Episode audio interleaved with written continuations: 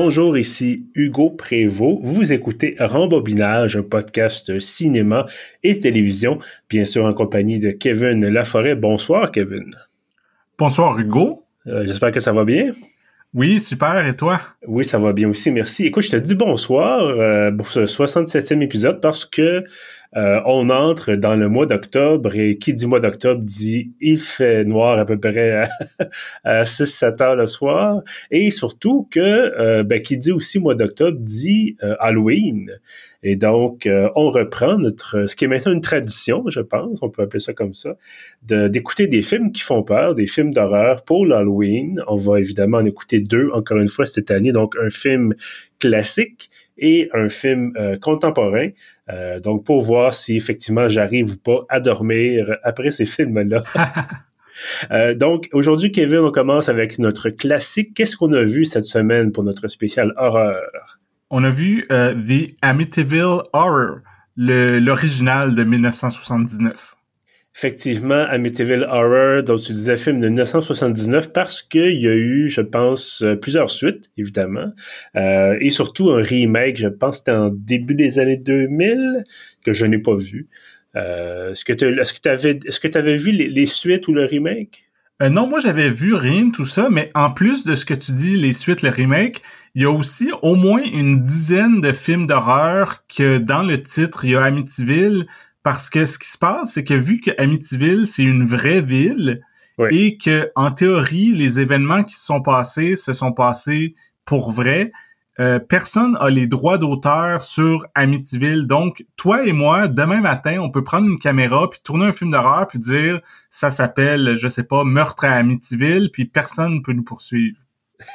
ben écoute, je sais pas si c'est une bonne ou mauvaise chose, euh, mais effectivement, c'est intéressant que tu amènes ça directement comme ça.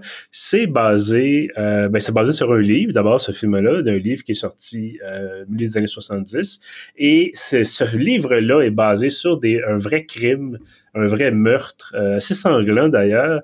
Euh, c'est un type qui aurait tué les, les, cinq membres de sa famille, donc euh, deux parents et trois frères et sœurs, et qui euh, ensuite a été arrêté. On n'a jamais su pourquoi exactement il avait fait ça. Il avait supposément entendu des voix. Après ça, les versions ont changé et était condamné, je pense, qu'à plusieurs peines d'emprisonnement perpétuité, là, une après l'autre et finalement est mort sans vraiment dire pourquoi il avait fait ce crime-là. On peut imaginer que c'était des questions de santé mentale, sans doute, mm-hmm. mais ça a mené à à ce livre-là, donc, euh, sur ce, meurtre-là. Et euh, ça a mené aussi, bon, évidemment, au film, parce que euh, après les meurtres, un an ou peut-être un peu plus qu'un an, mais en tout cas un an ou quelques après, après les meurtres, il y a une famille qui a racheté la maison, qui est une vraie maison, évidemment, qui est une vraie maison, donc, à Long Island, aux États-Unis, et qui, semble-t-il, après même pas un mois, a dit, a fui la maison en disant, cette maison-là est tentée. Et donc, euh, ça a créé une espèce de légende urbaine qui perdure encore aujourd'hui. Euh, D'ailleurs, un peu plus tard, on vous parlera. Là, on a, j'ai été fouillé un petit peu sur Internet et euh, ils expliquent entre autres que bon, euh, il y a toute une histoire de controverse d'ailleurs avec cette histoire-là de la, de, la, famille, de la deuxième famille. On y reviendra, euh, mais aussi qu'aujourd'hui encore, il y a des gens qui font une espèce de pèlerinage pour aller voir cette maison-là qui existe toujours. Mais bon, je pense qu'ils ont même changé l'adresse. En tout cas, les gens qui la possèdent aujourd'hui sont bien tannés que les mhm. amateurs de films d'horreur euh, viennent faire leur tour. Donc, euh, ça, évidemment, comme je disais, c'est pour un peu plus tard. On va parler donc des, vrais faits, entre guillemets, un peu plus tard. Mais là, évidemment, on est là pour parler du film. Est-ce que tu as aimé Amityville Horror?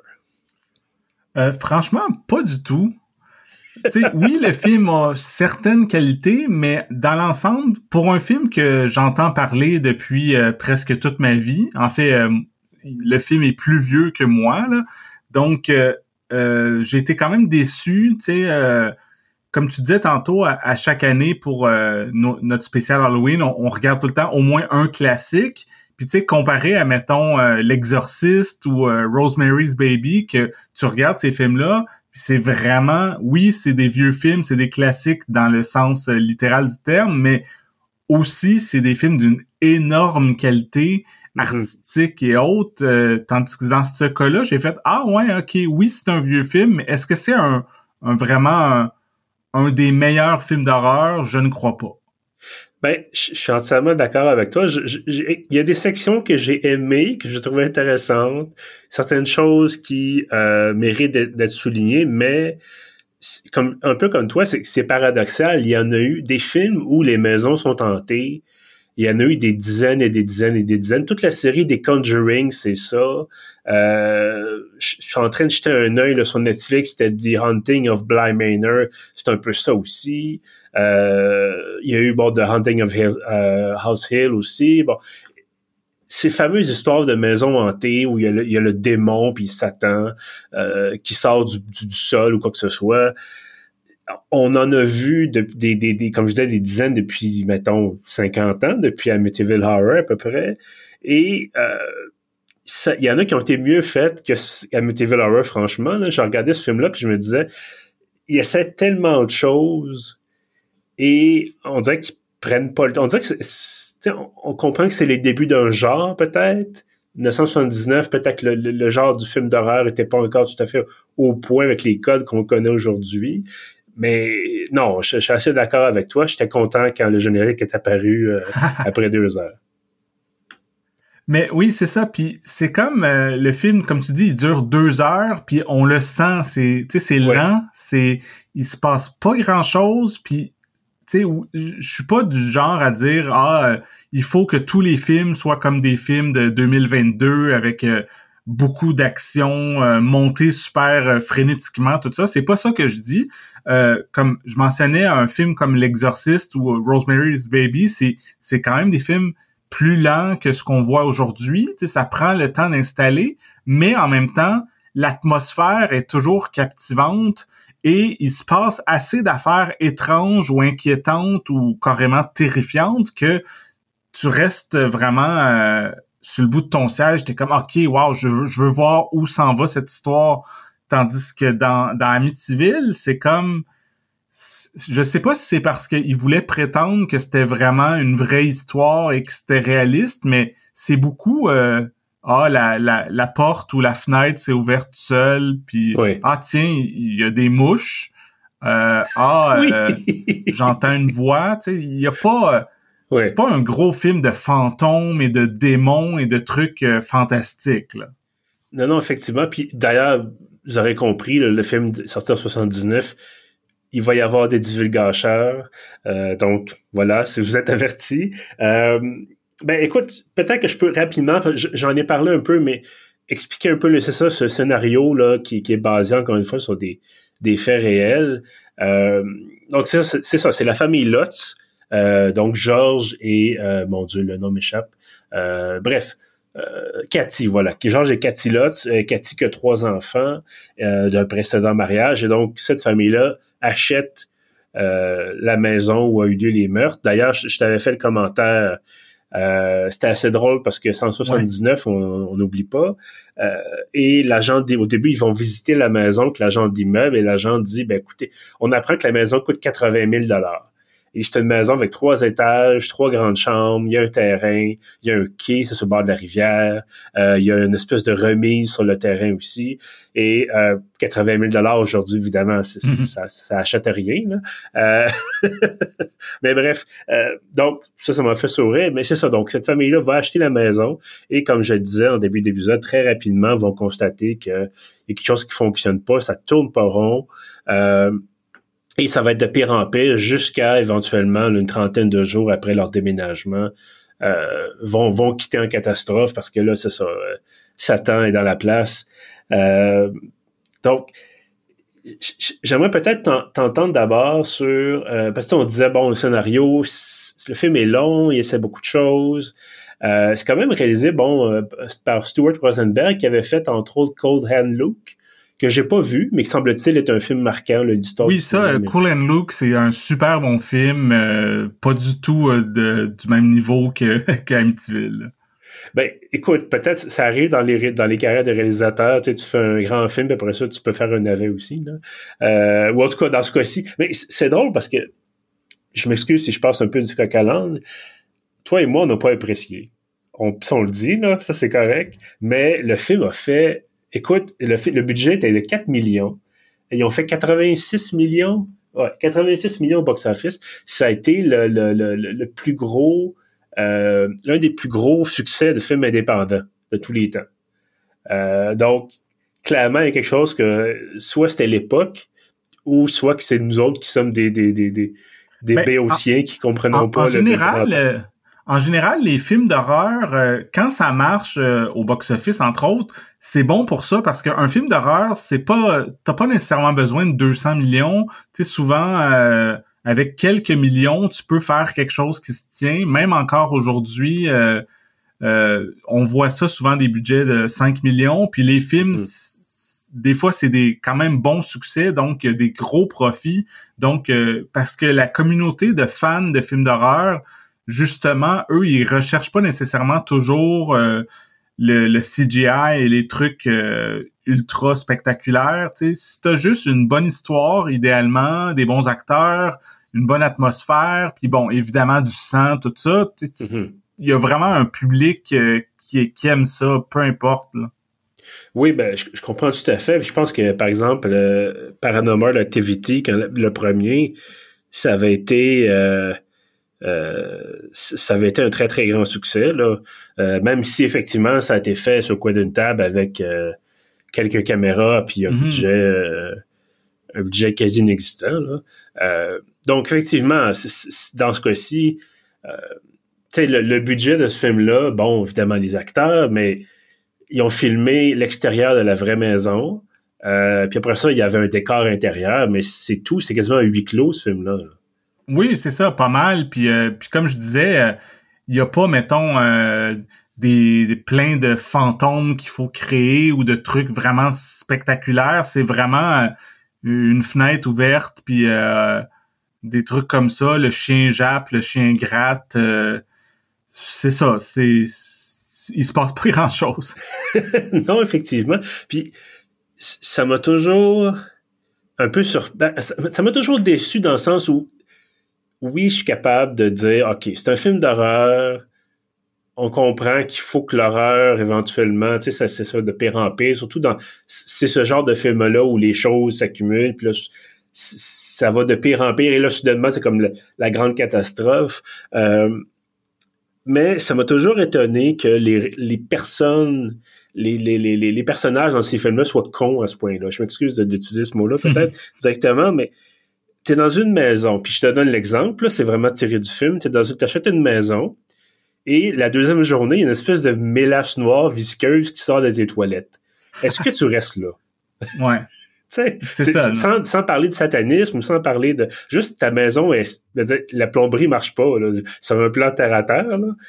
Puis tu sais c'est juste la, première image que j'ai en tête c'est de dire OK déjà d'acheter une maison où ça fait même ça fait un an qu'il y a eu un massacre c'est un petit peu moyen euh, mais qu'ensuite c'est ça tu sais l'accumulation de choses si tu dis un contexte où par exemple tu peux pas sortir ou il faut absolument que tu reviennes à la maison parce que X, Y, Z raison. OK, je peux comprendre. Mais là, il y a comme rien qui les oblige à être là. C'est pas pas un village reculé. C'est, ils sont proches de New York. on a de la misère à comprendre la motivation finalement des personnages.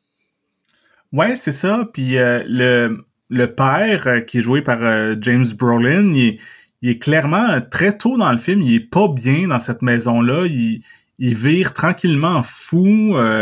Il y a vraiment quelque chose dans cette maison-là que on se demande s'il va pas refaire un autre massacre. Mm-hmm. Parce que puis c'est ça, ça c'est le genre d'affaire que me semble euh, sa femme ou les gens de l'entourage devraient faire OK, il y a quelque chose qui se passe, ça va pas bien. Euh, au-delà de si la maison est tentée ou pas, clairement, c'est pas un bon environnement. Faudrait, comme tu dis, faudrait s'en aller de là. Je comprends pas qu'ils restent là puis ils font comme bon, on va continuer euh, de pas être bien. Mais tu vois, je pense que ce qui fonctionne le moins dans ce film-là, c'est que j'ai peut-être mentionné tantôt, c'est qu'il essaie toutes sortes de choses. On a toutes sortes de supposément manifestations du, démon. On a une espèce de d'effet qui fait en sorte que les religieux qui sont là se sentent pas bien. Euh, il y a un personnage de, de, prêtre qui est supposé venir bénir la maison euh, et qui passe proche de mourir pratiquement avec les fameuses mouches et tout ça dans une pièce fermée. Euh, ça aussi, d'ailleurs, ça m'avait fait rire. Tu rentres dans une pièce, la porte ferme tout seul, ça commence à sentir, je sais pas quoi, le soufre ou n'importe quoi. Je veux dire, lève-toi puis va-t'en, là, commence pas à essayer de prier. Là, il y a quelque chose de... je suis peut-être trop terre à terre, ça se peut très bien. Euh, mais donc, il y a cette histoire-là. Il y a, bon, la petite fille qui semble voir quelqu'un qui n'est pas là, un fantôme ou, une puissance maléfique ou d'autres choses. T'as le père qui est en train de devenir un peu fou. Euh, t'as le chien aussi qui essaie de trouver quelque chose dans, le mur, dans le sous-sol. Bon, t'as comme, comme quatre, cinq ou même six concepts qui ont été mis ensemble pour dire voici des manifestations du diable. Et je pense que le film aurait gagné en simplicité et en plaisir de visionnement si on avait gardé peut-être deux ou trois choses seulement. On aurait gardé l'histoire du prêtre, on avait gardé l'histoire du, du, mari et peut-être l'histoire de la petite fille, euh, parce qu'autrement, il se passe plein de scènes où, bon, par exemple, tu t'en rappelles la scène avec la, la gardienne d'enfant, euh, J'explique rapidement, la gardienne d'enfant, bon, les, parents disent on a besoin de prendre un break, on va le sortir, aller au resto, tout ça. Ils font venir une gardienne, la gardienne se retrouve coincée dans un, euh, placard et elle dit elle peut pas sortir. Puis là elle commence à, je sais pas si ça fait une crise de, de, de, de, quoi que ce soit de claustrophobie mais elle, elle, tape tellement fort sur la porte pour sortir qu'elle saigne les mains. Et la petite fille dans la pièce à côté euh, supposément sur demande d'une espèce de puissance maléfique, refuse d'aller ouvrir la porte. Tu dis, OK, il y a quelque chose là-dedans, ça aurait pu être intéressant d'explorer ça. Puis finalement, la scène se termine et on n'en reparle jamais. Euh, tu vois-tu ce que je veux dire un peu? Oui, non, c'est ça. C'est comme, c'est plein de phénomènes inexpliqués et que c'est correct. On n'a pas nécessairement besoin d'une explication, mais on, il faudrait au moins quand même qu'il y ait une progression, une espèce de logique interne que ah ok ça se passe, après ça se passe, puis là on comprend que ça escalade, mais tandis que là c'est comme plein de trucs. on pourrait me présenter les scènes dans un autre ordre puis ça changerait rien parce qu'il y a comme pas de logique, il y a comme pas de progression. Non, effectivement, tu as une scène où tu as de l'argent qui disparaît, puis tu te dis pourquoi c'est là-dedans, pourquoi? Qu'est-ce qu'est-ce que le démon veut? Puis d'ailleurs, le, personnage de, George Lutz euh, pose la question, puis on n'a jamais de réponse. Euh, il n'y a pas quelque chose qui. tu te parlais, bon, que peut-être qu'elle essaie de commettre un nouveau massacre et tout ça. Euh, on, sent que c'est un peu ça, ça passe proche de ça vers la fin, mais en même temps, on n'a jamais de direction claire. On comprend jamais que c'est exactement ça que le démon veut ou quoi que ce soit. Euh, mais écoute, essayons de prendre ça de l'autre base, si tu veux bien, parce que là, on, a beaucoup de critiques envers le film. Euh, qu'est-ce que tu as aimé, toi, dans le film? Y a-t-il des choses que tu as appréciées? Bah oui, quand même. Je trouvais que au début du film, que James Brolin puis Marco Kidder, c'est eux qui font les parents de la nouvelle famille c'est deux bons acteurs, puis je trouvais que le couple qu'ils formaient était quand même euh, intéressant. T'sais, on sent que c'est un couple, euh, eux, ça fait pas tant longtemps qu'ils sont mariés, qu'ils s'aiment beaucoup, puis euh, même qu'il y a de la passion. Puis, je trouvais que j'étais intéressé à les suivre dans ce qui allait se passer. Puis je trouvais aussi que euh, la musique est bonne. Je pense que c'est mhm. Lalo Schifrin qui a fait euh, la musique. Puis euh, ça a un petit côté un peu, ça me faisait penser un peu à la, musique dans Psycho de Hitchcock. tu sais, un côté vraiment strident, tout ça, de que je trouvais que c'était quand même efficace. Puis je dirais que le dernier 10 minutes, quand finalement, mhm. après presque deux heures de pas grand-chose, Là, tout se met à péter, que c'est vraiment euh, chaotique, puis euh, la, grosse manifestation de, la maison hantée. Là, c'est comme ah ok, c'est il se passe quelque chose, puis c'est quand même ça fait un peu peur, puis euh, t'es comme ah ok ok, mais c'est ça, c'est le dernier 10 minutes. Faut attendre longtemps pour arriver là. Oui, absolument. Je suis tout à fait d'accord avec toi. J'étais content de voir à la fin, dire, OK, il se passe enfin quelque chose on a peut-être des réponses, puis en fait, pas vraiment, mais au moins on a quelques indications. On a quelque chose vraiment qui la maison veut pas laisser partir ses habitants, tout ça. Euh, moi, tu vois, j'ai aimé certains plans de la maison. Euh, pour ceux qui ont jamais vu l'affiche ou le film, la façon dont la maison est construite, et ça, je pense vraiment que c'est le, vrai bâtiment, en fait, c'est le vrai bâtiment.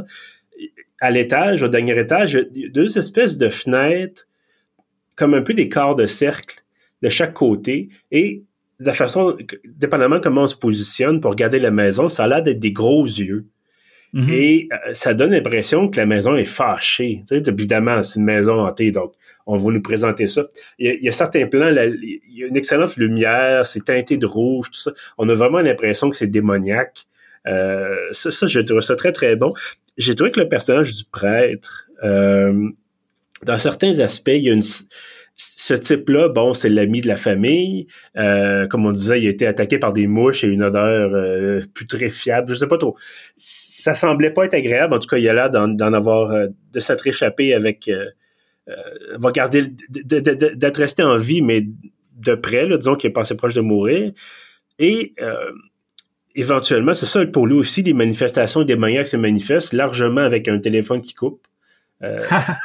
on a les démons qu'on peut, mais à un moment donné, il est au téléphone avec la famille, la, femme de la famille, Cathy, et le téléphone lui brûle les mains. Il dit, OK, il essaie des choses, c'est, bon, les années 70, pas beaucoup de budget, peut-être, tu peux pas effectivement faire des gros effets spéciaux.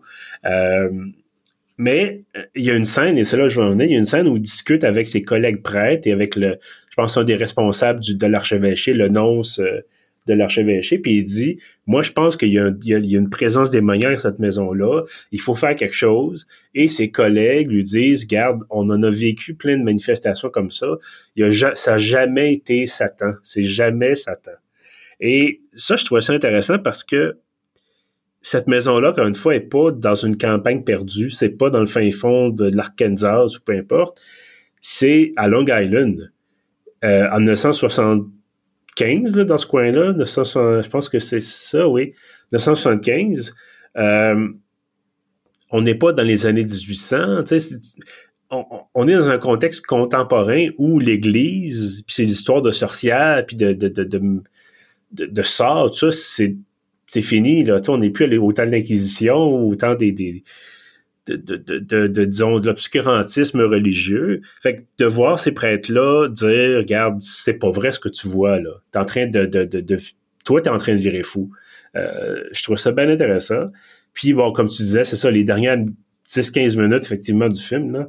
Euh, ça, je pense que j'ai déjà, déjà mentionné, mais c'est ça. Ça, c'était très bien. Puis tu vois que ils ont mis le paquet, euh, avec quand même un aspect un peu bizarre. Il y a le, j'avais parlé tout à l'heure l'espèce de, de, truc visqueux noir. Euh, personnage de Georges qui tombe dans un je sais pas si c'est le puits vers les enfers, mais en tout cas, il tombe dans une espèce de puits qui est rempli de cette matière visqueuse-là. On ne on sait jamais c'est on, on ne dit jamais ce que c'est. Euh, puis ça l'empêche pas de, de, partir. Donc, je sais pas. C'est là. C'est Peut-être que ça fait peur, le matière visqueuse noire moi, moi c'est le genre de truc que j'aime mieux. Parce que c'est drôle, euh, je regardais Amityville hier, mais il y a deux jours, donc la veille, j'avais regardé euh, Inferno de Dario Argento, qui est un réalisateur d'horreur que j'aime beaucoup. Et ça, il y a rien d'expliqué dans ces films. C'est comme vraiment un cauchemar tout le long. Il y a plein d'affaires bizarres qui se passent. Puis on dirait que c'était un peu une erreur d'écouter ça la veille parce que Amityville, c'est tellement beige, c'est tellement straight que à part le dernier 10 minutes où c'est un peu plus bizarre, euh, moi ça me manquait, j'étais comme tu sais tant qu'à faire un film d'horreur, vas-y à fond. Euh, fais justement comme un cauchemar. Dans un cauchemar, il se passe plein d'affaires bizarres. Il n'y a pas nécessairement d'explication. C'est juste terrifiant. Et c'est ça. Euh, moi, ça, ça me plaît plus que juste dire, euh, comme tu disais tantôt, euh, ah ben le téléphone coupe, la ligne est pas bonne, ah ça doit être le démon. ben, je, comprends ce qu'ils essayaient de faire. Ouais. Le problème, c'est qu'ils ont essayé un peu tout croche. Mm. Et ça aurait pu être, ça aurait pu commencer par ah ben tiens, j'essaie d'appeler mon ami de près, le téléphone coupe ou j'entends des voix ou quoi que ce soit. Puis après ça, oh, il y a quelque chose de bizarre dans les toilettes, il y a la plomberie bizarre ou j'entends des voix la nuit ou il y a le je pense que le personnage de Georges te réveille toutes les nuits à 3h, 3h15, qui est supposément l'heure où le, fils de la famille précédente a commis ses meurtres. puis tu dis, OK, il, se passe quelque chose. Il, il, peut-être, il, aurait pu creuser ça, ou euh, à un moment donné, ils nous sortent le fait que le meurtrier ressemble à George, fait que forcément, il y a un hein, c'est bizarre.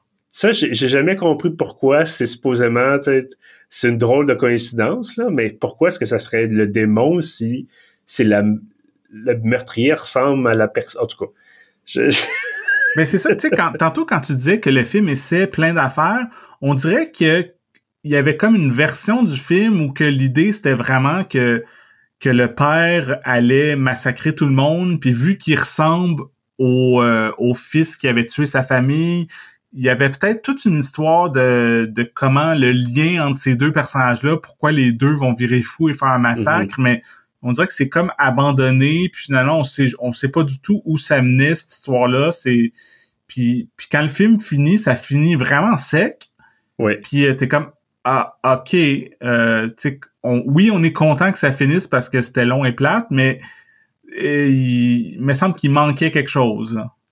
Oui. Puis d'ailleurs c'est encore une fois, dans, les recherches que j'ai faites, euh, que je t'ai envoyé, d'ailleurs, je sais pas si tu as eu l'occasion de le lire. Oui, oui, oui, j'ai, lu ça. OK. Cette famille-là, euh, la famille-là, euh, tu allais dire, c'est ça, que la maison était hantée, là, qu'il y avait des choses qui coulaient à travers le mur, puis d'ailleurs, ils le mettent dans le film, il y a plein de sang qui se met à couler à travers le mur. puis ça, je me disais, pourquoi vous l'avez pas sorti avant? Tu ça aurait pu être tu te promènes, puis ah, c'est quoi ça par terre? Une goutte de sang? Qu'est-ce que tout ça sort? Puis là, ça, là, il y en a de plus en plus, puis t'es comme, oh mon Dieu, qu'est-ce qui se passe-t-il? Non, non, c'est comme soudainement, euh, on, ouvre, on a un budget hémoglobine, il faut le passer, tout le monde, donc ouvrez les vannes. Euh, semble-t-il que cette famille-là, bon, elle aussi, c'était controversé. Les versions se, se correspondaient pas entre elles. Les versions de l'histoire ne correspondaient pas entre elles. Puis évidemment, les gens, on a beau être les années 70, les gens sont pas nécessairement dupes. C'est de dire que, tu sais, qu'il y a un meurtre qui soit commis, un meurtre assez glauque, assez, assez horrible, qui, puis là que le tueur dit j'entends des voix, tu dis bon, ça arrive malheureusement, tu sais, c'est quelque chose qu'on connaît, mais là qu'une famille dise la maison est hantée, puis que là la porte a, arraché toute seule des gonds, puis que là ça, ça coule à travers les murs, puis tu comment ça te dit t'es-tu en train de nous prendre pour des valises? Et il semble-t-il qu'effectivement, c'était le cas. Euh, en tout cas, dans les recherches que j'ai effectuées, l'avocat de la famille éventuellement a reconnu que c'était pour faire un coup d'argent. Euh, est-ce qu'ils ont touché des droits avec le film? Est-ce qu'ils ont touché des droits avec le livre?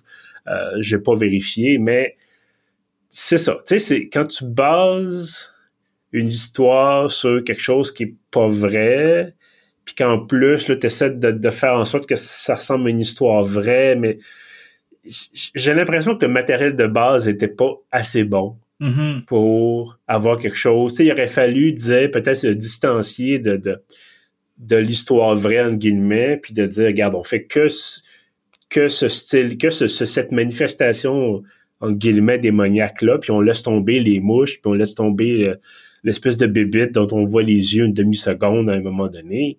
Euh, donc, ça aurait, on aurait pu vraiment simplifier, puis peut-être enlever 15-20 minutes au film aussi. Ouais, puis c'est ça. Puis euh, euh, dans d'autres films qui ont été faits par la suite, possiblement influencés, je sais pas si tu as vu Poltergeist. non, je l'ai pas vu, non. Poltergeist, c'est encore une famille, puis c'est une histoire de, de, de fantômes, tout ça, puis c'est tellement meilleur. Euh, je pense que ça, ça, c'est un film qui, qui est dans les années 80, qui a probablement été un peu influencé par le succès d'Amityville, mais pour moi, c'est un film beaucoup mieux écrit, réalisé, joué, tout ce que tu veux. Et il y a vraiment le côté euh, le, quand je disais qu'il manquait de progression, qu'il se passait pas grand-chose dans Amityville, dans Poltergeist, c'est vraiment presque des montagnes russes parce que c'est vraiment des, des sensations fortes. C'est, la, hmm. c'est la version beaucoup plus réussie. Ben écoute, peut-être qu'on aurait dû prendre... ben l'année prochaine, peut-être. L'année prochaine, euh, peut-être. choix. Voilà. Mais tu sais, je regardais, comme, comme je disais tout à l'heure, il y en a eu une puis une autre des histoires de maisons hantées puis d'influence démoniaque. Moi, je pense, je voyais le père, le, personnage de George, euh, perdre un peu les pédales de plus en plus, puis je pensais à Shining.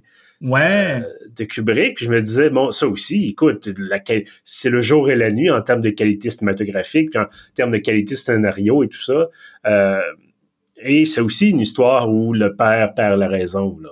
Euh, ben c'est ça. Donc, je, je sais pas à quel point tous ces films-là auraient été comme ça s'il n'y avait pas eu Amityville. Mais en même temps, c'est un. On n'est pas dans un cas où euh, il faut se dire, faut voir ce film-là absolument pour comprendre les autres.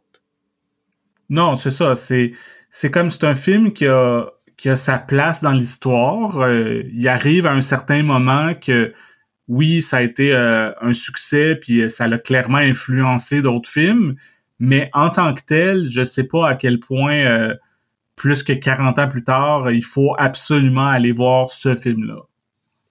Ben écoute, j'en déduis que tu ne recommandes pas euh, Ouais, non, je le recommanderais pas. Tous les autres films qu'on a nommés à peu près, euh, que ce soit Poltergeist ou euh, The Shining ou n'importe quoi, je verrais plus ces films-là tant qu'à être. Là. Ben, écoute, c'est ce que je recommanderais aussi. Euh, mais c'était quand même intéressant comme de voir ce qui se faisait à l'époque. Mm-hmm. Euh, tu sais, on, parle, tu sais, quand on, parle de ces films-là qui ont marqué, euh, je pense que c'était le premier Halloween. C'est pas extraordinaire. Je l'ai vu il y a quelques, il y a peut-être un an ou deux. C'est bon, mais ça casse pas grand chose. Ah ben là, là là-dessus on n'est pas d'accord. Moi je trouve que le premier Halloween c'est un chef-d'œuvre que. Mais je, trouvais qu'à un moment donné le rythme était, tu sais, tu regardes un film d'horreur aujourd'hui, puis oui il y a des films c'est plus lent tout ça, mais je, trouvais que ce genre de film là avec un tueur en série tout ça, le rythme aujourd'hui serait, tu sais, ça serait mieux structuré.